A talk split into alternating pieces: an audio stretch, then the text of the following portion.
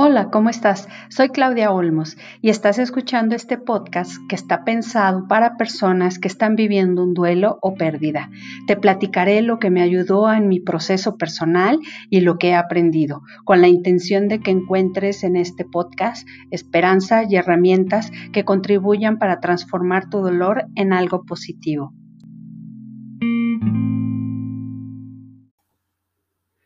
Hola Lili, buenos días y buenos días para todas las personas que nos escuchan. Agradecemos que estén aquí como cada sábado.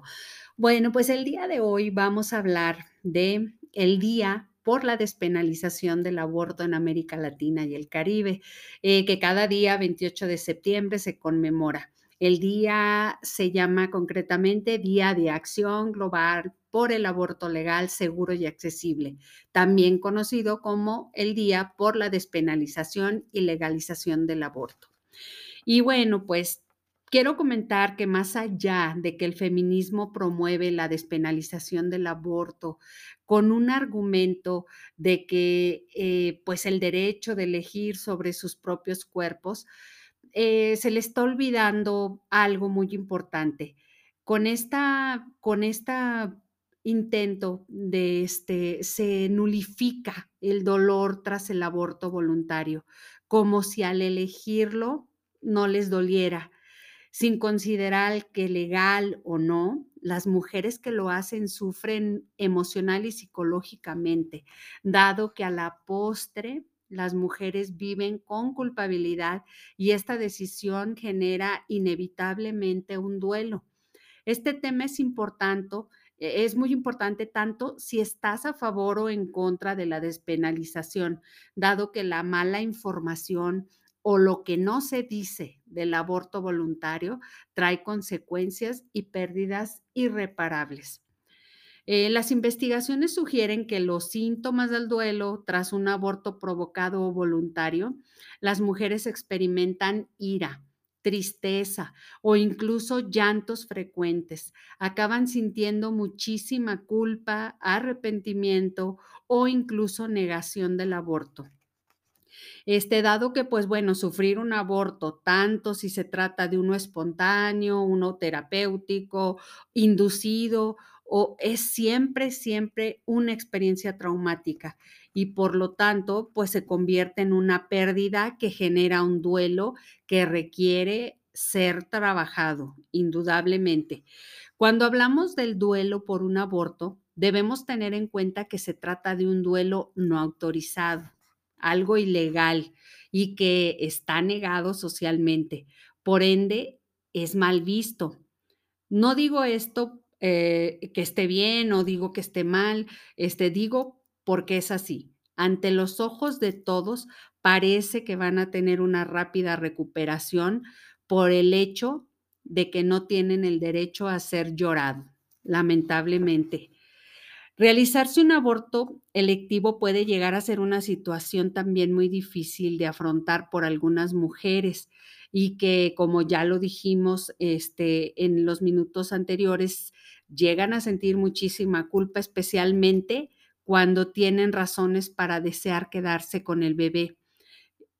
Eh, cuando sienten ellas que el bebé está creciendo en su vientre y se encuentran en un estado de mucha confusión o incluso se puede producir, producir aún cuando la mujer este, no quiere perder al bebé, pero no tiene los medios que requieren para eh, proveer las necesidades básicas de su hijo. Muchas mujeres eventualmente llegan a ser madres y, cuando son madres aman a sus hijos nacidos, como cualquier madre, y tarde o temprano pensarán, ¿qué hubiera pasado si hubiera hecho las cosas diferentes? ¿Qué edad tendría mi hijo en estos momentos?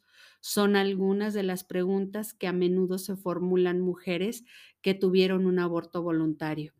Puede ser que la pregunta se genere con los años, pero ante diferentes circunstancias de la vida, la pregunta va a ser inevitable. Y también otro, otro punto importante es que este dato queda como un antecedente clínico ginecológico importante para la atención de la salud de la mujer. Este dato nunca se podrá borrar. ¿Qué consecuencias puede tener la mujer que no elabora adecuadamente un duelo de un hijo perdido a través del aborto inducido? Eh, los efectos psicológicos pueden ser diversos, dependen en gran medida pues de las creencias, de los valores, eh, la actitud de la propia mujer, las aptitudes, incluso la etapa de desarrollo en la que se encuentre esta mujer e incluso pues la madurez cognitiva que tenga, eh, así como el equilibrio emocional que ella misma tenga pues ninguna, ninguna mujer es igual, ¿verdad? Por lo que resulta necesario una liberación emocional tras un aborto, pues de cualquier clase. Yo desearía con esta información que nunca una madre tenga que despedir a su hijo en el vientre, pero por desgracia no está en mis manos ni en las de nadie que esto se cumpla. Lo que sí podemos hacer como sociedad es trabajar dando información, educación, promoviendo valores para evitar que lleguen a enfrentar el golpe más duro de sus vidas, la pérdida de su bebé por decisión propia. Para cerrar el tema, quiero platicar algo que leí. Eh, esta fue una noticia que fue publicada en el periódico La Vanguardia en, en, el año 2006 y que hablaba de las excavaciones de un equipo arqueológico eh, de la Universidad de Lleida. Y la noticia fue que sacaron a la luz un entierro excepcional por su carácter emotivo. Se trata de dos esqueletos en el que una mujer y un niño de apenas dos años que fueron inhumados en una postura que indicaría indudablemente una relación familiar y de amor, pues la joven está acariciando la cabeza del pequeño recostado en su regazo.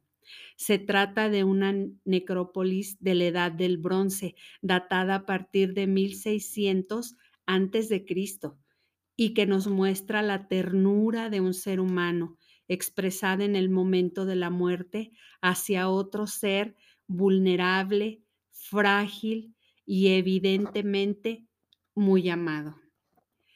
Pues agradezco a todos ustedes su atención en este sábado. Les recuerdo visitar mi canal de YouTube donde van a encontrar muchos videos, todos relacionados con duelos, pérdidas y tanatología. Y suscríbanse, por favor, compártalo y los esperamos el próximo sábado, primero Dios. Muchísimas gracias, Lili.